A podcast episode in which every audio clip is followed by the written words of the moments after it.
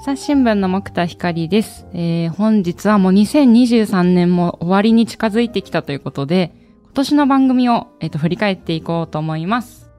前回の続きからお届けします。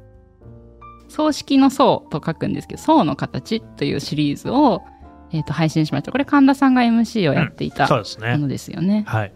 なので、お葬式とお墓の間に仮装したりとか、まあいろいろこう、なんでしょう、骨になるまでの間がありますよね。うん、それが世界でいろんな形があるんだっていうのを、えー、紹介してる話になります。で、これは記者が荒地博記者で、えっと、グローブキャストの方で紹介してましたよね。そうですね。うんうん、もう、荒さんが持ってくるテーマって毎回ね、いろいろね、面白くてですね、うん、ちっちゃいコンパクトな国の話だったりとかね、あの、グローブならではって感じなんですけれども、うん、これも結構だから、海外なんかではこういう事例があるんだよっていうね、初めて聞くような話。多かったですし、どうよ、しかしさ、うん、墓に入るっていうことを、まあ、お二人の世代だとまだあんま考えないかな。そう、私の場合はあんまり考えてこなかったんですよね。おじいちゃん、おばあちゃんとかはね、まあ、こんなこと言うと縁起でもないって言われるかもしれないけれども、でも考えた方が良いじゃない。うんうん、墓入りたい？なんか朝ポケでも、今年になってその墓の話ミクロとかでも、ね、そうしてきてるの、それ聞いてすごく考えて、うん、私はもう自分がその亡くなってしまったら、まあ、海にパッて巻いて墓作らないでいいかなって思っちゃいましたね。うん。うん。なんかねまあいろいろなもちろん考え方があると思うんですけれども墓には入らなきゃいけないっていうのがこれまで前提だったと思うんですよね。うんうん、ただまあなんでせねばならないのかっていうのも、実はこう解きほぐしていくと別になんかわかんないところもあって、法律でダメな部分もあるんだけれども、でもまあ、慣習とかでそうなっているところもあり、あと東日本、西日本で違ったりとか、いろいろなところもあったりしてね。まあ、あの、自由に考えられる世の中になっていくといいなというふうに思いましたよね。そうですね。だからこの番組を聞いてやっぱりいろんな事例を知れるじゃないですか。うん、まあ、その選択肢をまず知っておいた中からどれを選ぼうかなってなれるのがいいなと思って。僕はあの金にとろかしてほしいと思いましたね。な、何ですか？金。金にとろかしてなんか雑菌みたいな雑菌ああ、ありましたね。それ最初の方に。そうそうそうそう。えー、そのさ、骨とかが残んないほどに全部なんかドロドロになっちゃうとかよくない、うん そんな笑顔で言う。よくないって言われてもちょっとどう反応そうなった頃は自分のね、意思とかないから、まあちょっとドロドロの神田さんを想像してしまい、ちょっと。ドロドロの神田さんも素敵ですよ。ちょっとじゃあそのドロドロの話ですかね？これお聞きください。水仮想という、またこれも、ちょっと意味がわかりません、はい。水と火っていうのはね。ちょっとね、役に悩んだんですけど、これも。という、アラさんが、こう、英語のをどうやって訳そうか。あったね。迷ったという、火に水と書いて、水仮想っていうやつですね。これあの、まあ、あの、番組をお聞きいただいたら詳しくわかるんですけど、アルカリ溶液で分解していくという奏法だそうで、うん、本当いろんな、なく、なくなり方っていうか、なくなった後の処置があるんだなっていうのを学びましたね。最近樹木葬とか結構ね、それなりに知られるようになったかなとも思いますしね。うん、そうですね。うん、でも海外やっぱいろいろあるんだなっていう、世界が広がるっていうか、まさにグローブキャストそういうテーマなんですけど。確かに視野が一気に広がった感じするよね。そうそうそう身近な話題なんだけど、結構世界の視点で見ると、あ、こんなことあんだみたいなね。これ大事ですよね。そうですね。視野を広げる。うん。うん。こちら、えっと、30代の方から来てました。えー、自分がいわゆる墓守娘で、えー、お墓問題は他人事ではなく、なのですごくためになりました。で、考えさせられたっていう、あ、これあのー、12月半ばのですね、オンラインイベントでは5部門選んでもらってたんですけど、この考えさせられた部門でこれを選んでくださってました。でも他にも安楽死の会、えー、493とか、暴力団を抜けた方の会476も考えさせられましたっていうふうに、あの、いただいてましたね。だからまあ、私はあんまりこれまで考えたことないんですけど、同じ世代でも、もう直近の課題としてすごい感じてる皆さんもいるんだなっていうのも感じましたね。うん。うん、うん、まあ、かえって若いうちに考えた方が、なんていうか、目の前に迫ると、やっぱりいろんな雑念も入ってきちゃうと思うんで。そうですね。いいか。あ全然関係ないかもしれないっていう時ぐらいがちょうどいいかもしれない。かえっていろいろ受け入れやすいかもしれないですね。じゃあ次もですね、これも私、ああ、なんかこれを聞いて考えたなっていうテーマだったんですけど、マンションと廊下の話になります。じゃあちょっとお聞きください。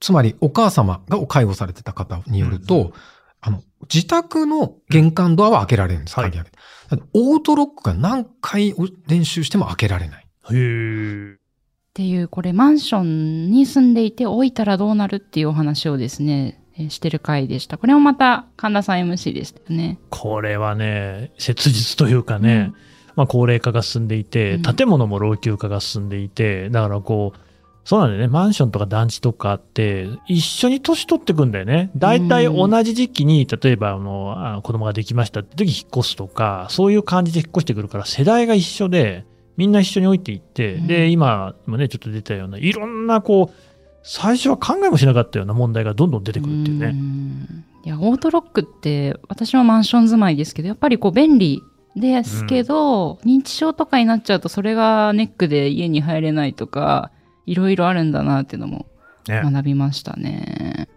そう、あと騒音問題についても話題になっていて、あの、認知症とかになってしまって、いろんな物音を出してしまうと、マンションって張り紙とかすぐされちゃいますよね、うんこう。そうそうそうそう。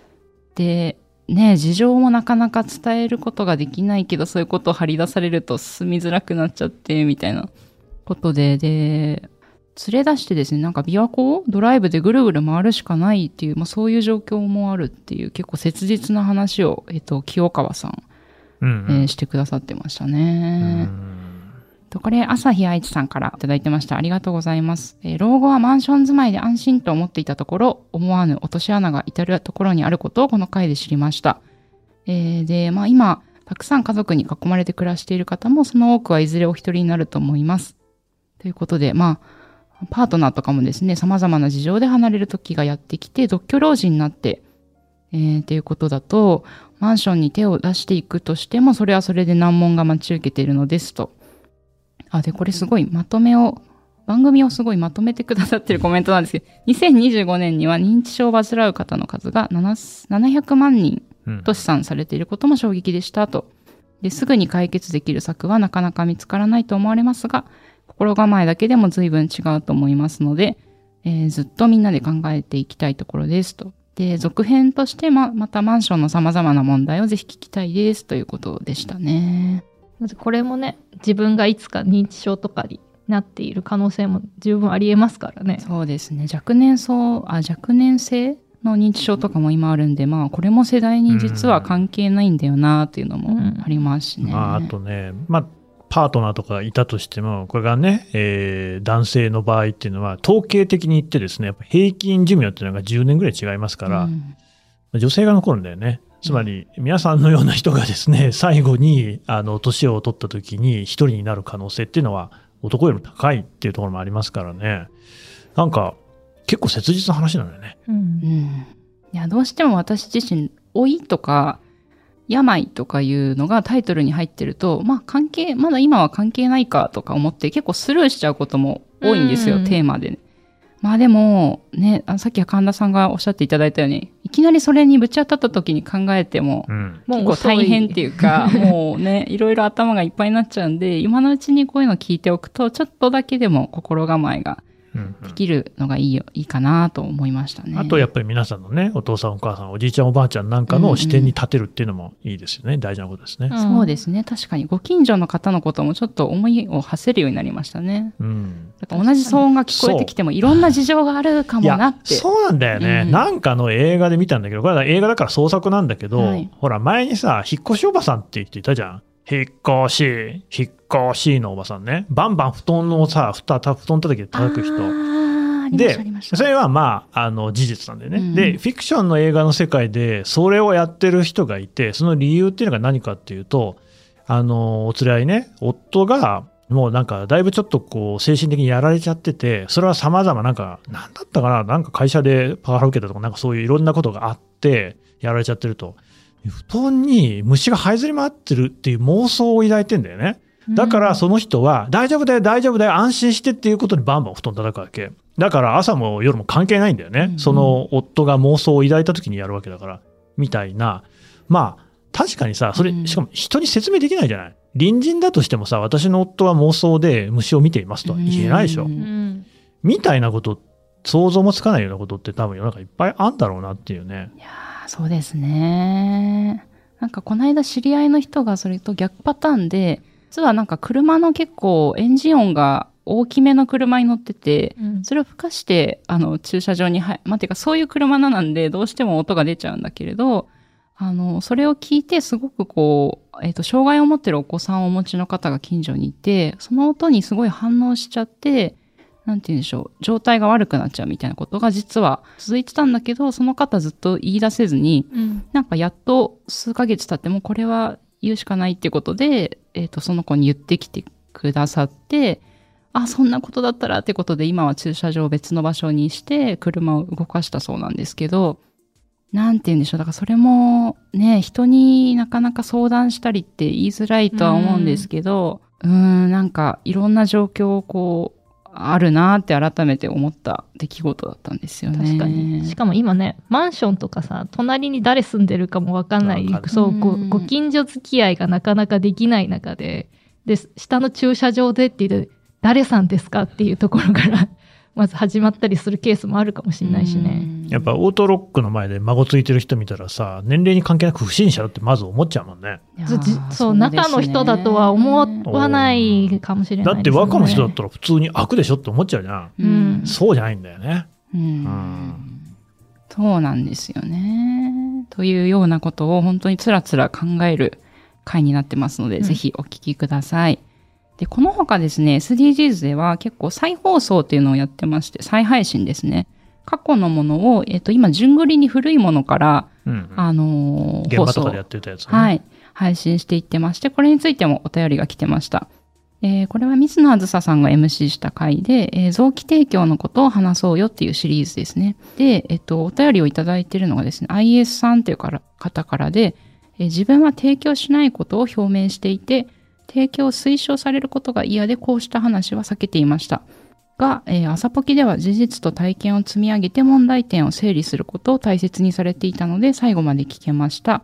えーそして最後まで聞くことで知らなかったことをたくさん知ることができましたと。で、その後、臓器提供に関する記事にも目を通すようになりましたっていうお便りいただいてました。これも別に提供しろって話じゃないん。だよね。うん。うん。ただ、まあ、とりあえず状況をこう理解しましょうよっていうところかな。そうですね。で、これもまた、あの、当事者の方というかですね、お子さん。が臓器提供を受けた方が出てきてくださって、インタビューしてる、あの、内容になりますので、本当に経験が、まあ、やっぱり、景色として浮かん。でくる、聞いてるうちに、うん。っていうシリーズですので、ぜひ聞いてみていただけたらありがたいです。じゃあ次はですね、ゆるいネタもちょっとこれ年末なんでぜひ聞いていただきたいなと思っています。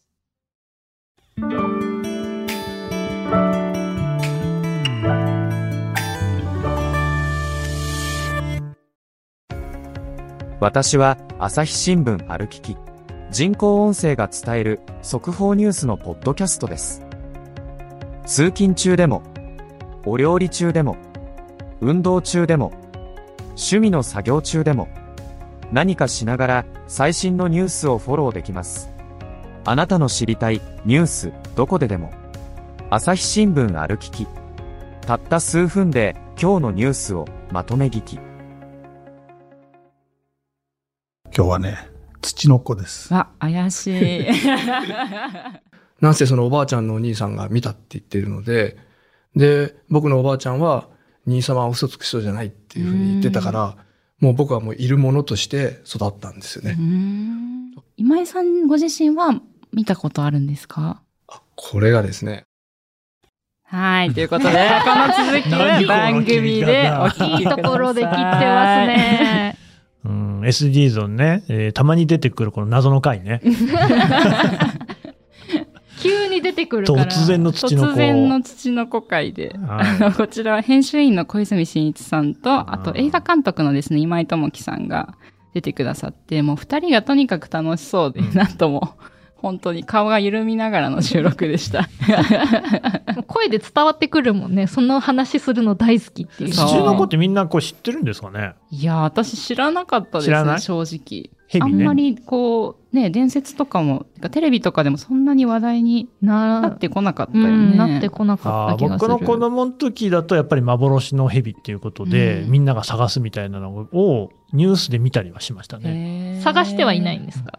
うん、探してはないけど、なんか岐阜で出たみたいな話聞いたことあるな。いやそうです。まさにその岐阜県し、えー、東白川村というところの、ね、えっ、ー、と、ご出身なんですよ、うん、この今井監督が。で、子供の頃からやっぱりそういうどこで見つけたとかいう話をいっぱい聞いてきて、子供の頃から結構、なんていうか、み、周りを見ま、見渡して、どこにいるかなみたいな感じでワクワクして過ごしてたっていうお話をしてくれたんですよ。ね、ワクワクしてんだよ、だって。蛇出るかなっつってさ、蛇なんか出たら普通嫌じゃん。確かに。で多分あ土の子かなって思って蛇だった回とか絶対ありますよね。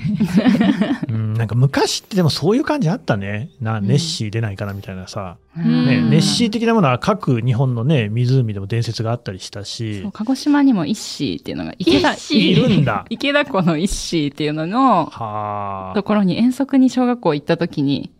なんかみんなで探しましたね。いるかないるかなとか言って。のんきな時代だよね。いや、そこが良かったなと思いますよ。いや、そうですね。今でもそれちゃんとね、そ 探してる人もいるんでしょうけど、ね、そうですよ。すね、だってちゃんとこう創作イベントを毎年やってるんですから。そ、ね,、りゃそうだ。賞金130万円以上ですよ。ですよって言われたらね。まあでもそう、いいんじゃないですか。ロマンがあっていいよね。で、うん、な何が SDGs と関係あるのかっていうところなんですけど、これどんどんお話が進んでいくと、まあ、実はこの日本の中で開発が進んでいった時代にこういう伝説の話ってよく出てくるっていう、あの、実はそういう自然の環境の話とつながっていくというのが、そうね。はい、ありますので、あの、ぜひ皆さん、ちょっと緩い気持ちでお付き合いいただけたら良いのかなと思います。で、こちら30代の方からコメントいただきました。この土の子のですね、創作について全然知らないイベントだったんですが引き込まれました。えー、土の子が、えー、これ鍵括弧で生き残れる風土。それを大切に思う人々のつながり、大切にしていかなくてはと思わされました。あ、でですね、あららの呪文っていう、これちびまる子ちゃんの歌、になってるものがあるんですけど、えー、これを聞いた、番組を聞いた直後の運動会で子供があららの呪文を歌って踊っていて余計に印象を強くしました。わらってことで歌詞の中にネスコ土の子っていうのが出てくるんですよ。さすがちびまる子ちゃんですね。そう。あの不思議な、なんだったかな、かたぶ、かたぶらずりんこみたいな、なんか そういう呪文を言いながらこういう伝説を喋るっていう。いや、だから、ちびまる子ちゃんのさ、歌に出てくる歌詞って、そういうな時代性があるやつ多いんだよね。走る正直者って知ってる？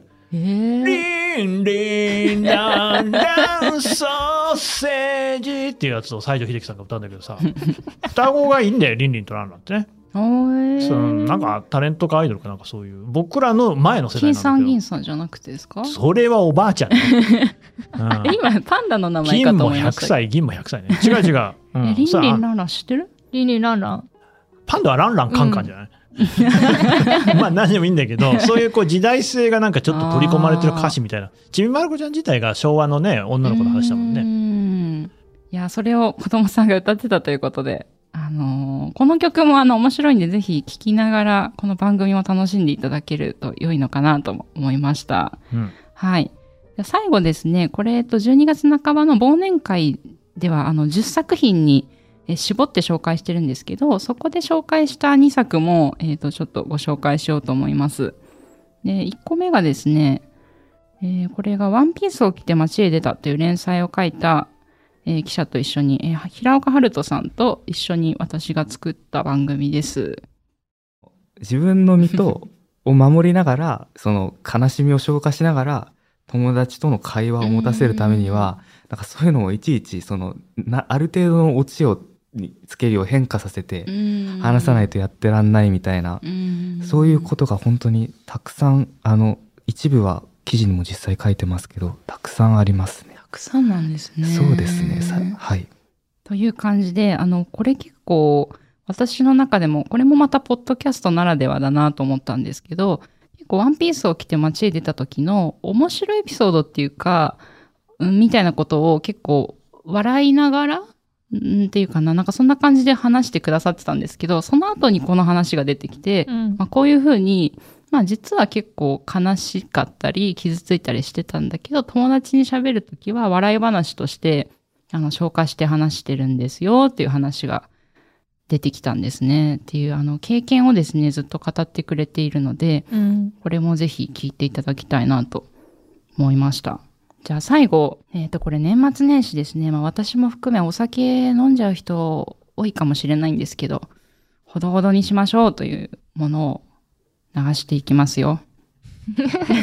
自分に向けて言ってる？そう、自戒を込めて言ってます。主治医の先生が言って、アルコール依存の問題で講演をやりますっていうあののがあって、私聞きに行ったんです。はいで、そしたら、あの、パワポが出てきてですね、最初に出てきたのが、ちょいと一杯のつもりで飲んでっていう歌詞が出てくるんですね。で、皆さん、これ、ご存知ですよね？スーダラ節ですよね。お、俺の持ち歌じゃんとか思って。そしたら先生が、これはアル、アルコール依存症の歌ですって。そうか、私はその歌をずっと持ち歌で歌ってきたんだな、ということですね。という、あの、これはですね、なんでお酒に強い俺が依存症に、いい人を演じたその裏でという、これが初回なんですけど、アルコール依存症になって、と、回復された浅野誠さんという記者のお話を届けたシリーズでしそれはた。めちゃくちゃ面白かったですね。そして勉強になった。そうなんです。う語りが面白いもんね。達者だよね。ーん。本当に手元に何も見ずに、スラスラスラスラずっとお話ししてくださって、何でも聞けばすぐ答えてくださるっていう感じで、ねえま。だノンアル飲んでるんですか？うん飲んでないじゃねえかよ。いや、本当に私自身ちょっとね、気をつけないとというか、このそうですよ見出しは自分に向けて書いたんですよ。なんで先に強い俺が依存症にっていつかなりそうだなと思って、ちょっと自戒を込めてね、うんうん書きましたので、皆さんもほどほどに飲みすぎないように、あの年末年始、私も頑張りますので一緒に、あの、過ごしましょうというそうですねことで。説得力がちょっと若干。乏しい感じがね。そうそう、アラサー会でその話してたじゃん。はい結局みんなノンアルに行ってないっていうね。望月さんもそうだったよね、確かに。そうですね。ということで、まあな、なんかちょっとだから、たしなむ程度にね。やっぱりこれは脳の病気なんですよ。になっていくらしいんですね。うんその浅野さんの話では。なので自分では止められなくなっちゃうそうなので、ちょっと異変を感じたら私のことをなんとか病院に連れて行くなり、皆さんちょっと頑張って、なんとかたはせき止めてもらえると。いや、でもね、私最近はい、休館日を設けてるんですけど、へーすごいやっぱ寝つきとか良くなるよ。それはどのくらい肝臓の缶ってこと肝ですか？臓の肝。あ、あの、新聞休館日じゃなくて。うんえ、どのぐらいのペース？でえ、てかそもそもどんぐらい飲むんですか、神田さん？どんぐらい飲む？まあ、飲もうと思えば結構飲めるんですけど、あ、でもその休館日を設けてから酒に弱くなった。うーんちょっとでね、酔っ払えるんでね、大変効率がいいです。で、大事な収録の前とかもう飲まないことにしてる。の前の日ってことですか、うんへえ。飲むと、まあ飲まなくてもいいけど、いびきかくからね。喉はやられちゃうじゃんね。って思ったんだけど、それよりも、やっぱ睡眠が途切れない効果が大きい。特に年取ってくるとさ、トイレとかで夜起きちゃうんだよね。うんうんあれ、筋肉が硬くなるかららしいんだけど、膀胱とかの。あれで、えー眠りが妨げられる。一回起きちゃうともうさ、二度寝ができないみたいなことあるんだけど、うんもうスッとこうね。結構睡眠に困ってる人って多いんだよね。お酒をね、やめるってのは一個の手ですよ。うん。うん。ですね。ですねじゃないよ。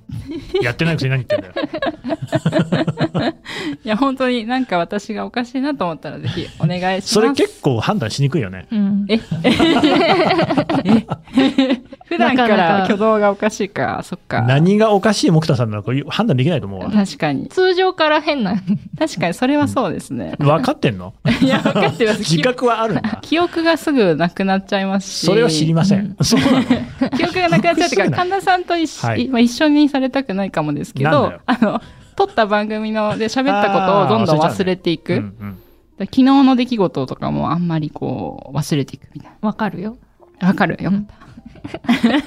それはそうだけどね。そういうことを言ってんじゃないんですよ。はい。うん。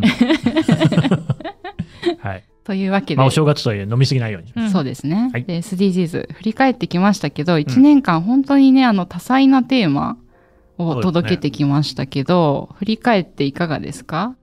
振り返ってそれあなたに聞く話じゃないの振り返っていかがですか？そうですね。うん。いや、そうですね。だからまあ私自身も今年はグローブのあの MC を任せてもらえる回もあって、うん、それはすごく、なんていうか自分が、これまでは自分が気になった記事の記者の人に声をかけてっていう、まあ自分が興味ある番組を主に作ってたんですけど、グローブだとそうじゃなくて、うん、なんか知らない世界の話を勉強しながらできたので、なんかすごくいい機会だったなと思いながら。すごいね。私なんか95%はそういう話ですけどね。自分の興味のある話ではないですけどね。すごいですね、それが。いえいえいえ。それが分かってもらえたらよかったです。そう、あとまあ、いろんな本当にメンバーが番組を作ってくれたので、私も音源確認とかしながら、結構楽しいって言ったらあれですけど、次はどんな話が来るんだろうみたいなのが、堀江ちゃんのね、車椅子の回もそうですけど、ワクワクしながらやってましたね。で、あの、1月からもまたいろいろな多分若いメンバーとかも参加してくれて、いろんな番組発信していこうと思いますので、ぜひ皆さん、あの、お知り合いとかにもね、広めていただけるとさらにありがたいですし、あの、これからもまた面白い番組作っていけたらと思ってます。じゃあ来年もよろしくお願いします。ありがとうございました。ありがとうございました。